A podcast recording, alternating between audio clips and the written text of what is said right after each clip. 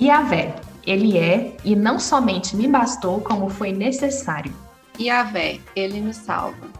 Yahvé, meu justificador. O nome Yahvé é um tetragrama hebraico formado só por consoantes, Y, H, W, H aparece mais de 6.800 vezes no Antigo Testamento. Ele aparece em quase todos os livros, menos Esther, Eclesiastes, Cantares de Salomão.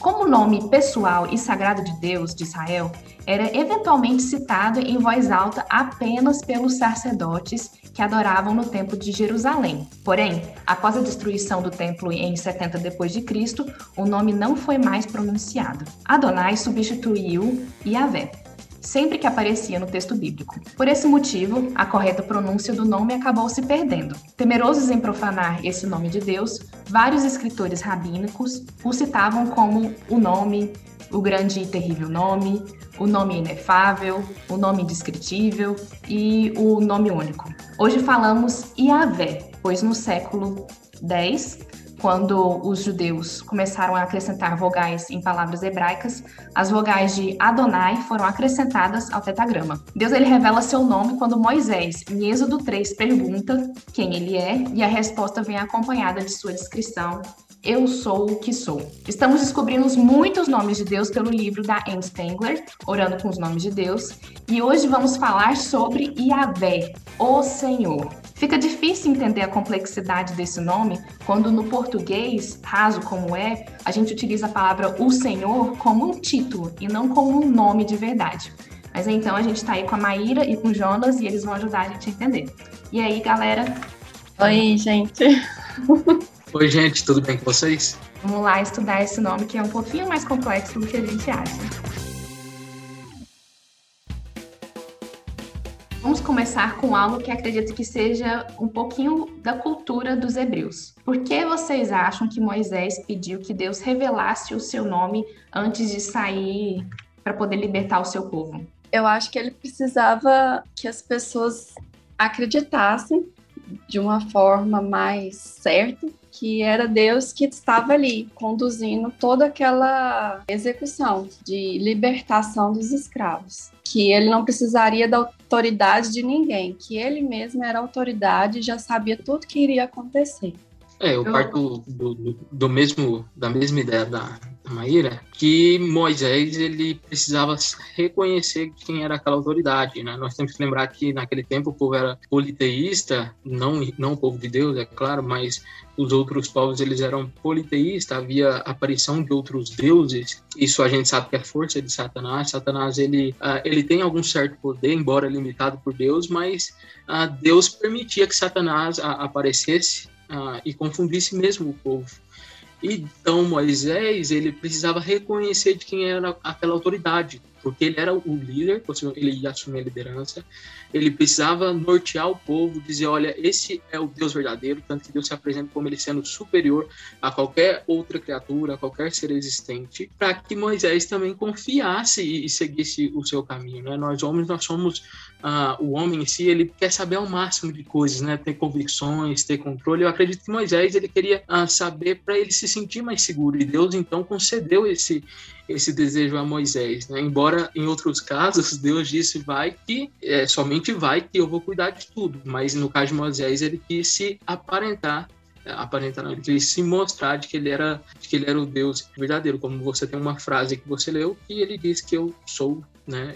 Eu sou o que sou, como sendo algo muito superior a, a, qualquer outro Deus. Mas é importante lembrar da, da, cultura envolvida, né? Você não tem ali só o povo hebreu adorando somente Deus, você tem outros povos inseridos, né? O povo de Deus, ele, eles estavam no cativeiro egípcio e, e lá você tinha deuses em que o, o, povo adorava e possivelmente o povo de Deus também por certo tempo adorou, tanto que você teve que redirecionar o povo e, e mostrar para eles de que eles não podiam mais adorar outros deuses, que havia somente um Deus. Então tinha outros deuses e ele precisava esclarecer para o povo de que Deus que o povo agora ia seguir, que era o Deus verdadeiro. Moisés então centraliza isso. É, essa, Deus, quando ele revela esse nome, né, está falando diretamente para o povo dele. É, Moisés ele faz uma série de perguntas no capítulo 3. Ele fala assim: é, quem sou eu? Ele primeiro começa com ele mesmo, né? Quem sou eu digno disso? Eu não, não sou capaz de nada. Aí Deus fala assim: não, calma aí que eu tô com você.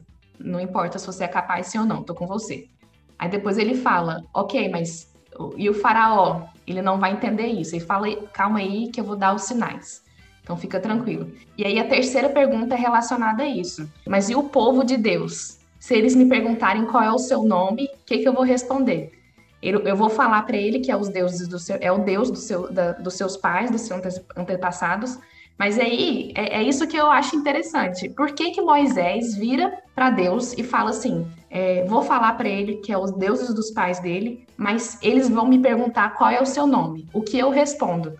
Existia já uma série de nomes para Deus. A gente está no nosso quarto episódio aqui, e antes disso já existiam alguns outros nomes que foram listados também na Bíblia. E aí Moisés ele pergunta: qual nome que eu devo? É, não sei se ele estava na expectativa de ser um dos nomes que ele já conhecia, né? Ou se ele estava na expectativa de um novo nome ser revelado.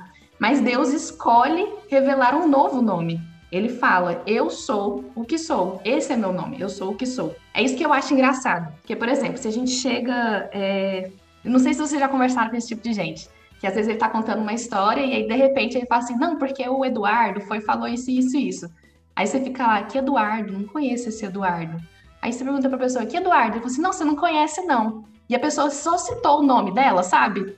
E aí você começa a conjugar um monte de histórias relacionadas a esse Eduardo, que você não sabe quem é, e aí você começa a dar significado ao nome Eduardo, mesmo sem conhecer o Eduardo.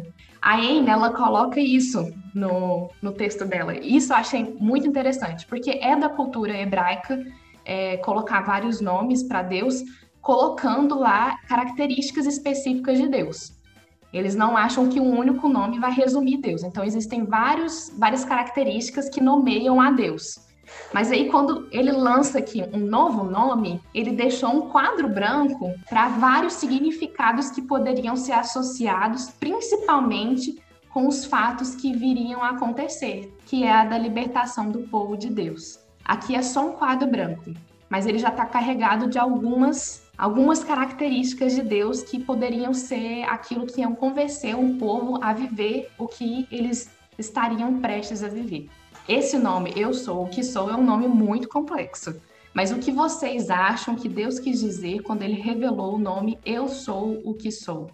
Eu acredito de que Deus, quando ele revelou este nome, Eu Sou o que Sou, ele estava mostrando que ele era acima de qualquer outro ser existente, de qualquer outro Deus uh, Deus falso, né, no caso, uh, como ele sendo superior à, à, à criação, a, a, a, pessoas, a qualquer outro ser que, que, poderia existir naquele tempo. Isso é a grandeza de Deus. O que nós conhecemos de Deus na, nas escrituras são essas características, né, que demonstram a grandeza de Deus, né, como você citou várias é, características do povo nomeando a respeito de Deus. É claro que conhecer a Deus em toda a sua plenitude, quem Ele é, isso é somente quando nós estivermos com Ele. Nós temos ali características que definem a Deus em toda a escritura. Mas quando ele diz isso, ele estava mostrando que ele era superior a qualquer coisa que existisse naquele tempo.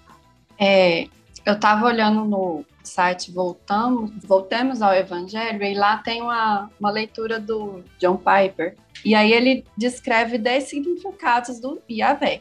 Eu não vou ler todos, não, mas eu vou citar dois que eu achei interessante, que me marcou. Ele nunca teve um começo. Toda criança pergunta: quem criou Deus? E todo pai sábio diz: ninguém criou Deus. Deus simplesmente é e sempre foi. Ele não teve um começo. E tem outra parte aqui: Deus é totalmente independente. Ele não depende de nada para trazê-lo à existência, ajudá-los, ajudá-lo, aconselhá-lo ou transformá-lo no que ele é. Mas eu achei muito interessante, porque fala, prova que ele é ele, que não tem ninguém além dele nessa nessa frase, eu sou. Legal, vocês dois trouxeram duas características que eu acho que realmente está muito associada ao nome. Primeiro, a autoridade do nome, e segundo, a característica de Deus de estar fora do tempo e por isso ele está presente o tempo todo. O nome eu sou, na verdade, ele é um nome atemporal. Ele é um eu fui, eu serei e um eu sou. É, no original ele não tem bem um tempo, né? Então ele realmente é um nome que significa ser. ou fui, ou irei ser. Mas por que que será que está fora do tempo? Em alguns episódios passados a gente estava discutindo isso, que Deus ele não muda, né? Ele tem esse caráter imutável é, na vida dele. E aqui o povo de Deus ele estava sofrendo um, ele, ele iria sofrer e estava sendo proposto para Moisés uma grande mudança. O povo estava escravizado, o povo estava sedento para ser liberto por Deus, eles estavam esperando isso. E o texto já começa falando que Deus escutou o seu povo. Finalmente, ele deu ouvido ao seu povo e estava propondo uma mudança de libertação para o seu povo. E esse Deus que está propondo mudanças é um Deus que está fora dessas mudanças. E aí está realmente a primeira característica que a Maíra já falou. Quando ele fala o eu sou, ele fala Olha, eu estou te propondo coisas de mudanças porque eu estou acima delas. Eu sou capaz de oferecer isso para vocês porque eu estou fora do tempo. Porque eu, o que vocês viveram no passado e o que eu estou propondo para vocês viverem no, no futuro é algo que está dentro dos meus planos e faz parte do que eu sou hoje, porque tudo isso, na verdade, é o eu sou. É o tempo que eu estou vivendo. E aí vem a segunda característica, que é a que o Jonas falou. É, isso dá caráter de autoridade para Deus. Ele responde isso no sentido de ser uma resposta a todos. Ele virou e falou: "Como é que eu vou convencer o meu povo, a, o povo de o povo de Deus que está lá escravizado, como é que eu vou convencer eles a vir até mim?" Deus fala: "Fala para eles que o eu sou te enviou, que o eu sou, que sou está te enviando." E aí é uma autoridade não só na vida de Moisés, é uma autoridade em todo o povo é esse cara que vai estar tá guiando vocês. Então, existem realmente Sim. essas duas características para o eu sou. Legal, cada uma ter citado uma. Mais para frente, Jesus, quando ele está conversando com alguns judeus, é, Abraão ele virou um cara assim realmente idolatrado pelo povo. Abraão tá antes de Moisés, mas foi ele que começou aí essa história de existir o povo de Deus, né? Ele é o pai. Lógico, os judeus estavam lá é sempre remetendo às suas origens, e Abraão era quase que um nome sagrado. E aí Jesus vira para eles e fala: Em verdade, em verdade vos digo que antes de Abraão existir, e aí a gente vê o caráter de tempo, né? Eu sou. É uma clara referência a esse, essa revelação de nome de Deus na época de Moisés, né? Eu sou. Ele está realmente se igualando a, a Deus que estava lá presente no chamado de Moisés. E aí, nesse contexto todo, o eu sou ganha algum outro tipo de significado? Ah, então, nesse contexto todo, quando ele cita a Abraão, que viveu algum tempo atrás, né, bem tempo atrás, antes, de Moisés, não ganha um novo, assim, ao meu ver, não ganha uma nova visão, não, porque afinal Deus, ele só confirmou o que ele tava, havia dito anteriormente, que ele era superior a todos, né? Superior a todo ser existente. Então, quando ele fala sobre Abraão, ele lembra de quem guiou Abraão e fez Abraão ser o que foi, foi ele. É, tendo essa consciência, assim, é, o, o, povo, quando Jesus falou isso, por conta dessa consciência de que não pode usar o nome de Deus em vão, é, quando ele falou que ele era o eu sou, os judeus eles ficaram irritadíssimos e aí Jesus ele teve que sair na esquiva nessa hora, né? Porque ele sabia que não seria a hora que ele ia morrer, então Jesus só deu o, o ele só desapareceu nessa situação. Mas realmente os judeus eles tinham cautela muito grande com o nome de Deus. E aí chega aqui o filho do, do marceneiro lá, chega aqui, ele só sabe mexer com, com madeira e fala que de repente ele é o Deus é, é realmente uma desavença muito grande. E aí a gente lembra lá do Eduardo, daquela, daquele nome que a gente foi construído. Jesus ele tinha Deus quando ele revelou o nome dele, o Sol Eu Sou, que era só um quadro branco para os fatos que estariam por vir, que naquele momento revelou sua autoridade, mas subsequente mostrou que era um Deus libertador. É isso que eu acho interessante, que nesse momento aqui, quando ele fala sobre Abraão, que eram deuses dos deuses para eles, deuses entre aspas, né? Mas ele realmente era uma pessoa muito idolatrada no meio dos judeus. Ele vem aqui e traz o eu sou, que agora já tem um quadro pintado. O eu sou, quando foi revelado para Moisés, era só o eu sou. E agora o eu sou está sendo conectado diretamente com o fato da libertação. com o fato de, de salvar vidas, de libertar o seu povo. E aí ele utilizou nesse momento aqui também esse quadro pintado. Esse é o poder da palavra. Então, assim, quando a gente fala aqui sobre é, os nomes de Deus, às vezes não faz tanto sentido para gente, mas palavras em geral faz sentido, né? Então, se, o uso ideal de palavras faz com que o contexto e a informação seja passada de formas diferentes. Por quê?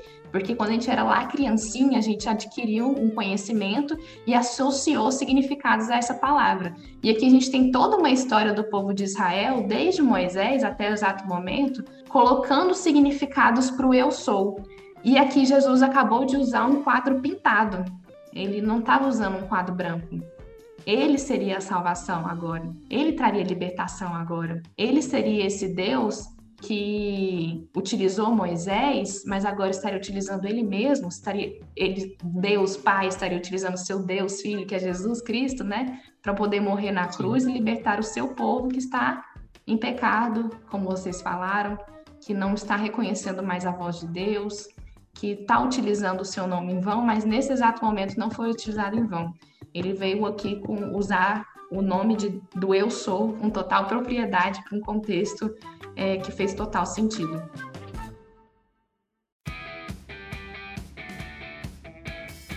Então é isso, gente. Eu acho que o eu sou tem muitos significados. Ele pode revelar muita coisa, tanto é que ele é um nome muito abstrato. De todos os nomes que a gente vai estudar aqui, o eu sou é o nome mais abstrato de todos. Mas é um Deus que a gente vai estar reconhecendo dia a dia, até porque a história de Deus ele continua sendo pintada na humanidade. O eu sou continua existindo, da mesma forma como ele existiu no passado, presente e futuro, ele continua sendo. Que o eu sou possa ser pintado nas nossas vidas com significados reais do que ele é e não através da blasfêmia, como a gente estava falando.